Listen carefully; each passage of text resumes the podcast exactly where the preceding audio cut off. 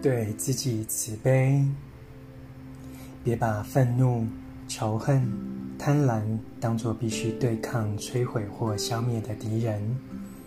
如果你消灭了愤怒，也消灭了自己。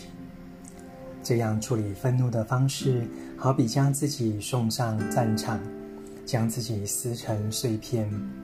如果你进入这样的斗争，就是以暴力对待自己。无法对自己慈悲，便不可能对他人慈悲。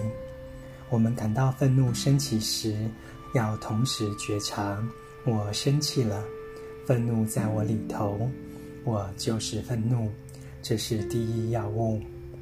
吸气，我感受到我的愤怒；呼气，我微笑。我与我的呼吸同在，那么我便不致迷失自己。